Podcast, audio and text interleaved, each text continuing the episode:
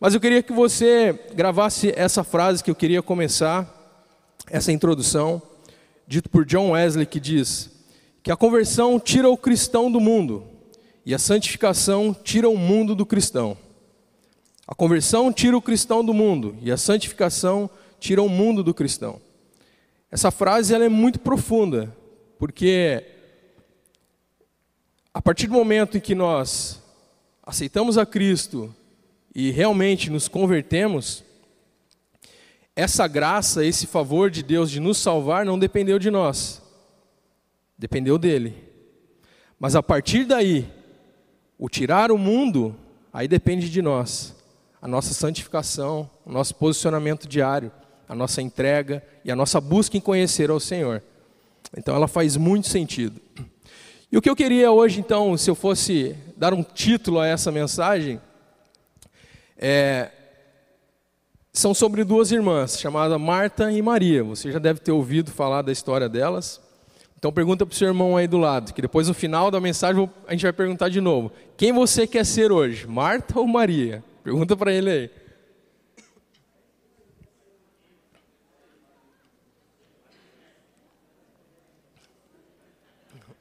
Os irmãos fiquem, fiquem tranquilos, ninguém vai mudar o teu sexo não, viu? É só, só didático. E é dentro dessa perspectiva que eu quero caminhar com vocês hoje, dentro da palavra. Né? Essa perspectiva de tirar, ser tirado do mundo e tirar o mundo dentro de nós.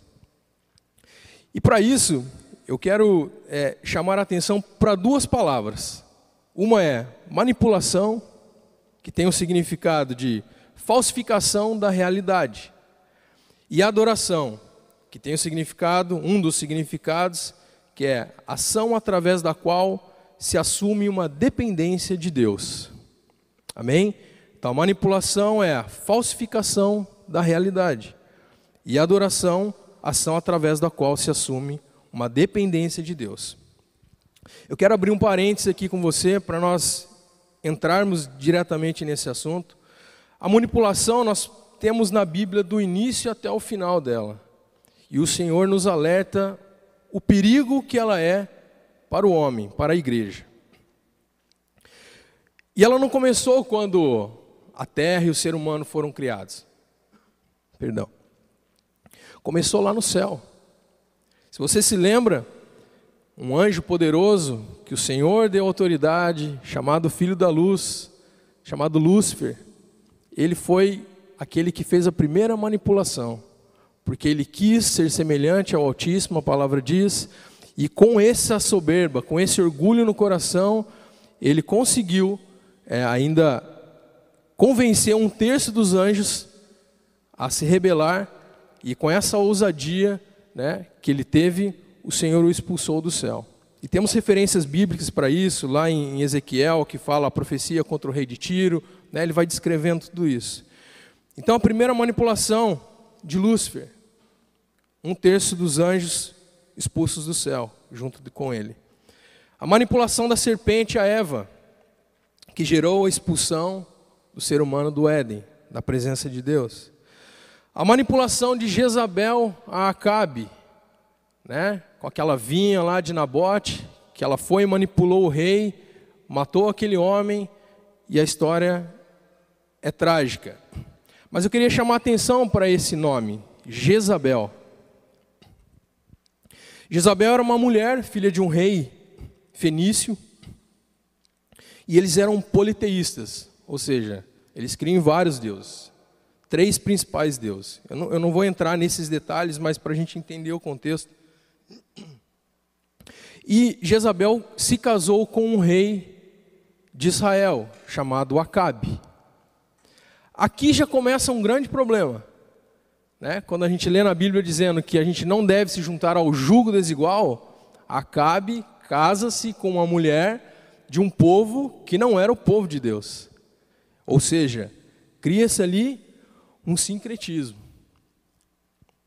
Então, um casamento com um fim político, de uma aliança política entre dois povos distintos, julgo desigual. E aqui é um alerta para nós hoje, a nossa igreja. Não a nossa igreja que eu digo, Aba, mas a igreja do Senhor na terra. O perigo do sincretismo religioso. O perigo de nós termos é, o tal do ecumenismo, o tal de nós aceitarmos aquilo que o mundo coloca e assim mesclar aquilo que é luz com aquilo que é trevas. O Senhor condena isso, ele não aceita isso. Então esse sincretismo com o mundo é muito perigoso e a gente vê isso hoje, né? O mundo entrando na igreja, em vez da igreja entrar no mundo e saquear, a igreja tem sido saqueada, porque conceitos têm sido colocados na igreja. Mas a Bíblia diz que as portas do inferno elas não prevalecerão contra a igreja. Amém? Mas existe uma luta, existe uma tentativa clara do inferno, do sistema mundo, e quando a gente diz mundo, não é o mundo terra, não é o planeta terra, mas é um mundo sistema de governo. É um sistema de valores que são opostos aos sistemas de valores do reino de Deus. São os valores do mundo. E muitos irmãos, muitos cristãos têm se deixado criar esse sincretismo na educação dos filhos, nos seus casamentos, a respeito até de adultério, a respeito dos dízimos, das ofertas, a respeito de é, repetidas separações e casamentos. Nós temos que nos atentar para isso. O padrão da palavra de Deus é um, o padrão do mundo é outro. Então, quando Acabe aceita se casar com Jezabel, ele aceita esse sincretismo. Ele aceita colocar dentro do reino, dentro da casa dele, outros deuses. Em Apocalipse 2, 18 a 23, tem como projetar ali, por favor, essa passagem? Apocalipse 2, 18 a 23. É uma passagem onde Jesus, falando às sete igrejas, é, ele aparece exortando sobre a igreja de Tiatira. Olha lá. Então igreja, o anjo da igreja de Tiatira escreva: Essas coisas diz o Filho de Deus, que tem os olhos como chama de fogo e os pés semelhantes de bronze polido. Conheça as obras que você realiza, o seu amor, a sua fé, o seu serviço. Aqui tem para mim.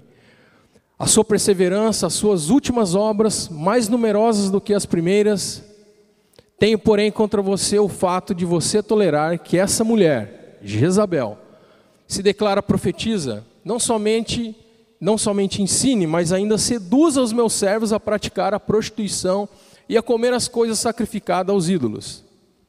Dê-lhe tempo para que se arrependesse, porém ela não quer se arrepender da sua imoralidade. Eis que farei com que fique acamada e trarei grande tribulação aos que com ela adulteram caso não se arrependam das obras que ela incita.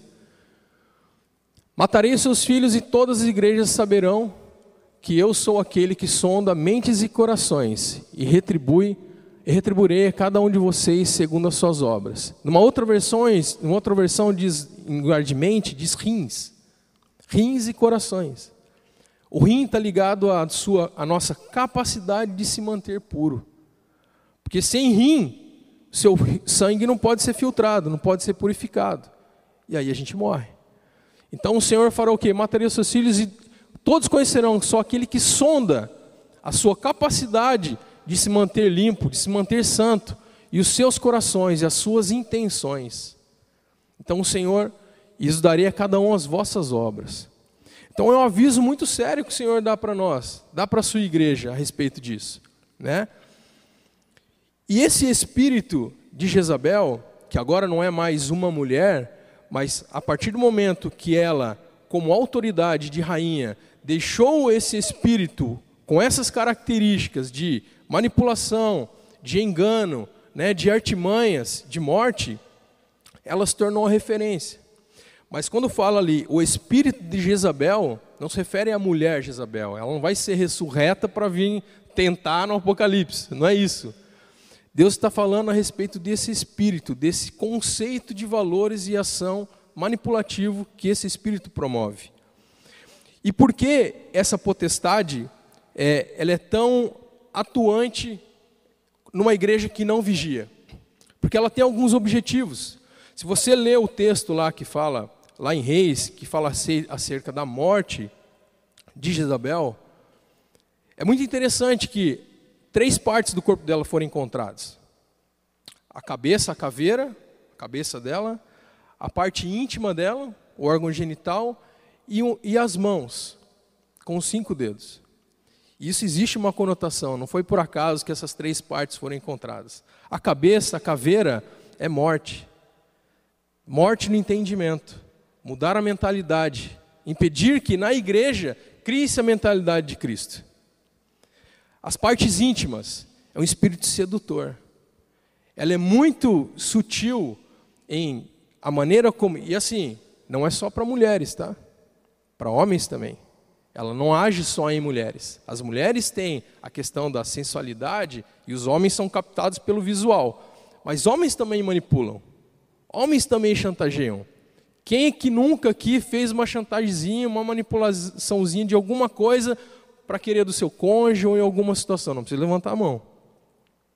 Porque isso é inerente ao homem, o homem natural, né? Mas ao homem que é renascido, nascido de novo em Cristo, não é natural. E nós não podemos aceitar essa prática, né? Essa dar brecha para isso. Então, e a outra parte, que são as mãos, que é a mão com os cinco dedos, lembra dos dons ministeriais. Os cinco ministérios. Ela é esse é um espírito que trabalha para anular a ativação dos ministérios na igreja. E aí vamos comigo lá em Efésios 4, 11 que diz, né, que ele mesmo separou um para apóstolos, profetas, mestres, evangelistas né, e pastores. Para quê? Qual o objetivo? Para que a, igreja seja edificada até chegar, para que os membros, até chegar numa varonilidade perfeita, uma estatura perfeita de varão, que é Cristo. Então veja, o espírito de Isabel luta contra a autoridade dos profetas, luta contra a inocência e luta contra a ativação efetiva desses ministérios na igreja. Uma igreja que não tem os dons ministeriais ativados, ela é uma igreja capenga. É uma igreja que ela vai sempre pender por alguma coisa, mas ela vai ser muito deficiente em outros. E o Senhor liberou os ministérios para nós, para nós buscarmos, né? Por quê? Porque se a igreja ela não busca edificação pelos dons, ela vai se tornar, ela vai se manter o quê? Infantil. Ela não vai conseguir adquirir maturidade para entender e para lutar no mundo espiritual. Então, qual o objetivo? Por quê?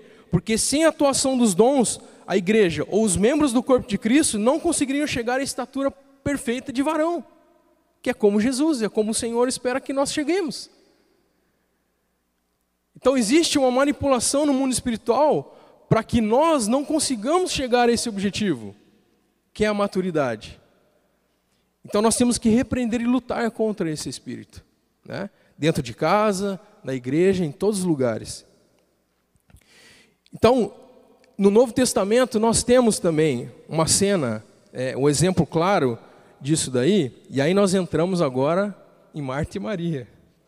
Era só um, um petisquinho aí para você, agora nós vamos entrar no prato principal.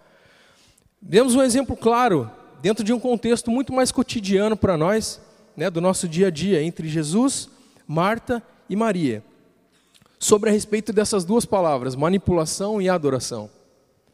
Lá em Lucas 10, 38 a 42, projeta para mim aí, amado, por favor. Ali fala de uma situação em que. Cadê lá?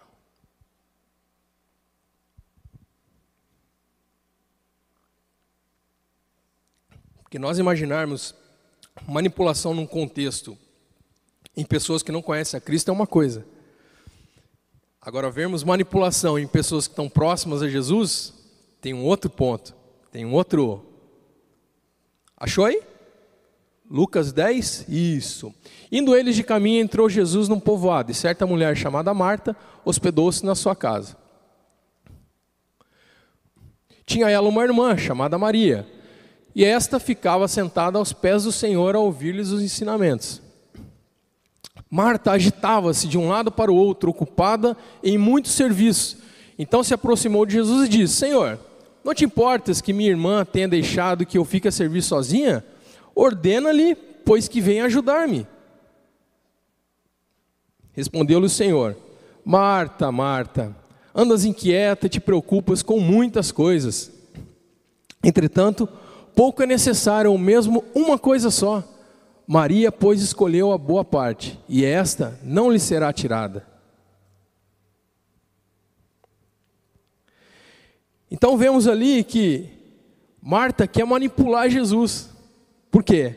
Marta está trabalhando e Maria está lá sentada aos pés do Senhor, né? E é muito interessante, não é? Você já não viu pessoas em que você quer adorar o Senhor, quer buscar e ela fica tentando te impedir? Não, não faz isso. Jesus, fala para essa mulher parar de orar tanto. Por que, que ela ora tanto? Por que, que meu marido ora tanto? Vem fazer as coisas, vem trabalhar, vem me ajudar. É claro que a gente tem que fazer a nossa parte em casa, né? Não pode também só orar lá e deixar a louça, a louça suja, não resolver nada. Não é nesse sentido. Mas aqui fala no sentido de bloquear, de querer tirar Maria da presença do Senhor. Né? Isso pode acontecer conosco. João 11, a partir do verso 20. Vamos lá, vamos caminhando aí no, no Novo Testamento. João 11, Aqui já é uma outra situação envolvendo essas duas irmãs. Aqui Lázaro já está doente, né? E Jesus estava vindo no caminho, a partir do 20, isso. E Marta, quando soube que vinha Jesus, saiu ao seu encontro. Maria, porém, ficou sentada em casa. Disse, pois, Marta a Jesus: Senhor, se estiveras aqui, não teria morrido meu irmão. Mas também sei que, mesmo agora, tudo quanto pedires a Deus, Deus te concederá. Declarou Jesus então: Teu irmão há de ressurgir. Eu sei, replicou Marta, que ele há de ressurgir na ressurreição, no último dia. Disse Jesus: Eu sou a ressurreição e a vida. Quem crê em mim, ainda que morra, viverá. E todo que vive e crê em mim não morrerá eternamente. Crês nisto? Sim, Senhor, respondeu ela. Tenho crido que tu és o Cristo, filho de Deus, que devia vir ao mundo. Tendo dito isso, retirou-se e chamou Maria, sua irmã. Aí eu quero dar uma parada. Você vê que Marta, em momento algum, ela foi espiritual. Ela estava na presença de Jesus, do Mestre, e ela quis de toda maneira manipular Jesus a fazer aquilo que ela queria. Jesus, se você tivesse chegado mais cedo, meu irmão não tinha morrido. Eu sei, Jesus, que o Senhor é o, vai ressuscitar, o Senhor é o Mestre, o Senhor é o Salvador, mas, mas, sempre os mais. Quantas vezes chegamos na presença de Deus, Senhor, ok, mas, eu quero isso, mas, uma tentativa de manipular o próprio Senhor. E aí chega a parte de Maria agora. Maria, sua irmã, lhe disse, e aí ela chega para Maria. Como ela não, te, não, conseguiu convencer Jesus, ela falou: então eu vou em Maria agora. Maria, o mestre chegou e te chama. Jesus não tinha chamado ela. Ali no texto fala que Jesus tinha chamado, não tinha chamado. Então ela estava criando uma situação de manipulação, porque ela queria um objetivo. Ela, ouvindo isso, levantou-se depressa e foi ter com ele. Pois Jesus ainda não tinha entrado na aldeia, mas pertencia onde Marta avistara com ele. Vou parar por aí. Então, quando a pessoa ela não consegue por si só, ela vai criar artifícios para tentar convencer aquele que é mais inocente, aquele que é mais ingênuo, aquele que está mais com o coração puro na presença do Senhor. E aí ele vai e cria um jeitinho, vai lá, Jesus está te chamando lá. Mas ela não quer que Maria vá para adorá-lo, vá porque ela tem um objetivo de chamar a atenção dele, mas ela não chama da maneira correta. Está me entendendo? Que a manipulação ela não vai pelo caminho certo, ela vai pelo caminho carnal. Ela não vai pelo caminho espiritual de agradar ao Senhor, chamar a atenção do Senhor pela sua adoração, mas pela manipulação. A igreja Marta, ela necessita estar no controle. A igreja Marta, ela necessita estar atarefada para se sentir aprovada e útil. A igreja Marta, ela tem pressa. Ela não quer esperar. Ela não quer esperar o tempo de Deus, ela quer no tempo dela. Ela tem pressa para as coisas acontecerem. Ela não quer crescer, ela não quer passar pela dor, ela não quer submeter, ela quer resolver, mas ela não quer obedecer. Aleluia. A Igreja Maria não. A Igreja Maria quer estar com o Senhor. A Igreja Maria, o tempo válido para ela é o tempo de qualidade na presença do Pai. A Igreja Maria é humilde. E a Igreja Maria reconhece que o melhor a se fazer é estar junto do Senhor. porque ela não, é de, ela não é detentora do tempo, ela não tem o poder sobre o tempo, ela não tem poder sobre o futuro, mas ela sabe que se ela se render ao Senhor, Ele vai cuidar de todas as coisas. Mateus 6,33 diz o quê? Mas buscai primeiro o reino de Deus e a sua justiça, que as demais coisas, né, Marta, serão acrescentadas. Então, um ensinamento para nós, e, isso, e o Senhor sempre nos remete a entender dentro de um plano familiar a vontade dEle. Né? Assim como Ele está preparando a noiva, a Bíblia diz que a, a noiva verdadeira, ela se, ela se prontifica a se preparar para o noivo. Opa, se existe a noiva verdadeira, existe a noiva falsa. Assim como a noiva verdadeira que se prepara para o noivo, tem prazer na presença do noivo, ter tempo de qualidade com ele e espera nele, a noiva falsa se prepara do seu modo. Tem prazer nos feitos do noivo. Marta não queria a presença de Jesus lá, queria os feitos, o poder de Jesus. Ela queria a ação do poder dele, queria o um milagre. Não queria Jesus, queria a ação do poder de Jesus. A noiva falsa quer isso. Ela quer o poder, ela não quer o noivo. Ela quer os seus feitos, ela quer as suas bênçãos, mas não quer o abençoador. Quer rapidez e quer momentânea. É muito interessante a gente fazer essa analogia de noiva e meretriz. É dura essa palavra, é pesada essa palavra, meretriz. Mas quando alguém, todos que se casaram aqui, sonharam em se casar, se prepararam, principalmente a noiva, não é? Foi lá, foi no cabeleireiro, teve o dia da noiva, pintou a unha, tomou um banho, se perfumou, fez aquele penteado lindo. Para quê? Para olhar no altar e ver o noivo dela. Em contrapartida, o que, que a prostituta a meretriz ela faz? Ela tem interesse no, no cliente dela? Não. Ela tem interesse naquilo que ele pode proporcionar para ela, por um breve momento. O Senhor não nos chama para sermos meretrizes dele, chama para sermos noiva. E noiva leva tempo, e noiva se submete, noiva espera o noivo. E a gente tem a tendência de, de achar que ficar à espera, esperar no Senhor é ficar à toa na vida, não é ficar à toa. Enquanto eu espero, eu me preparo. As bodas lá da, das noivas não fala isso? As que ficaram à toa perderam a oportunidade. Mas aquele que espera no Senhor, prepara, enche o teu, o teu azeite, com o teu azeite e espera, se prepara no Senhor. Salmo 125 diz que os que confiam no Senhor são como os montes de Sião, né, que não se abalam, mas permanecem para sempre. Salmo 37, 5 diz que confia no Senhor e o mais Ele fará. Isso denota tempo, espera, confiança, fé. E para a gente finalizar, o reino dos pequeninos, o reino dos céus, é dos pequeninos, não é dos infantis. Está na hora de crescer. C.S. Lewis escreveu essa, essa frase. Nós temos que ter um coração de criança, mas não sermos crianças na presença de Deus.